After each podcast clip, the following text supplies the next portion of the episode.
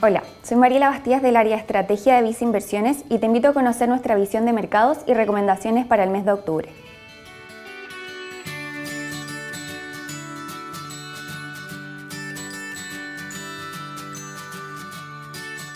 Durante septiembre, en el ámbito internacional, se publicó la tercera revisión del PIB de Estados Unidos del segundo trimestre, el cual terminó anotando una caída de 8% en relación al primer cuarto del año mientras que la zona euro se presentó una contracción trimestral de 12%, reflejando en ambos casos el fuerte impacto económico que ha tenido la pandemia. Por otro lado, en los países emergentes se registraron sorpresas positivas en la data económica de China, destacando la producción industrial, que acumula un crecimiento de 5,6% respecto al año 2019. En cuanto a Chile, se publicó el IMASEC del mes de agosto, el cual registró una caída de 11,3% en términos anuales, donde el componente minero disminuyó en un 3,4%, mientras que el componente no minero lo hizo en un 12,2%, siendo servicios y construcción los sectores más afectados. También conocimos la tasa de desempleo del mismo mes, la cual sorprendió de forma positiva al mercado, quedando en un 12,9%, al igual que las ventas minoristas, las cuales aumentaron en un 11% respecto a agosto de 2019.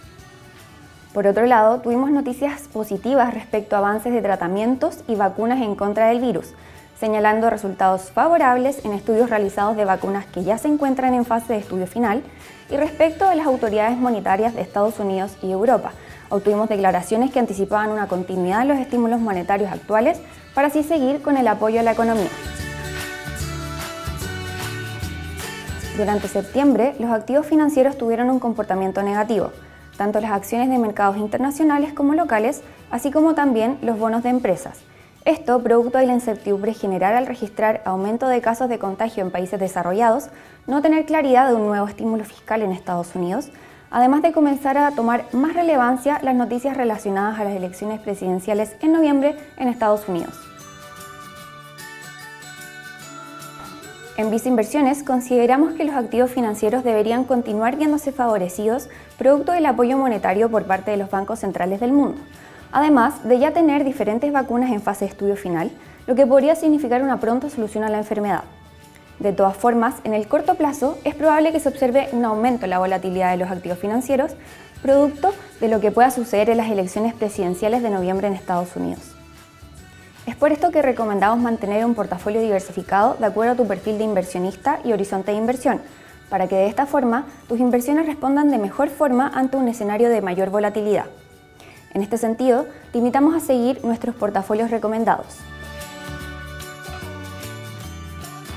En relación a la renta fija internacional, tenemos preferencia por instrumentos con grado especulativo en Estados Unidos, mientras que en países emergentes favorecemos bonos corporativos con grado de inversión. Con respecto a la renta fija local, mantenemos una mayor exposición a instrumentos indexados a la inflación, ya que nuestras proyecciones apuntan a niveles de inflación de un 2,2% para fines de este año, la cual es mayor a lo que tienen incorporados los precios de mercado, por lo que cuando los precios incorporen niveles más altos de inflación, estos activos se verán favorecidos.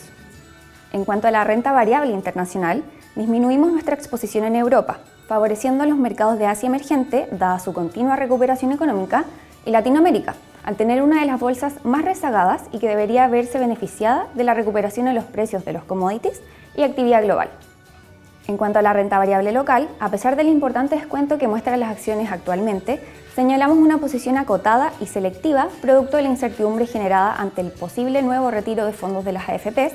además de un posible aumento en la volatilidad de las acciones producto del plebiscito constitucional del 25 de octubre. Finalmente, si quieres saber más sobre nuestras recomendaciones, te invitamos a suscribirte a Invertir es Simple by Visa Inversiones en Spotify y YouTube. Hoy, más que nunca, prefiere nuestras plataformas digitales y canales remotos para invertir. Hazlo desde viceinversiones.cl, desde la app Banco Vice o contacta directamente a tu ejecutivo de inversión.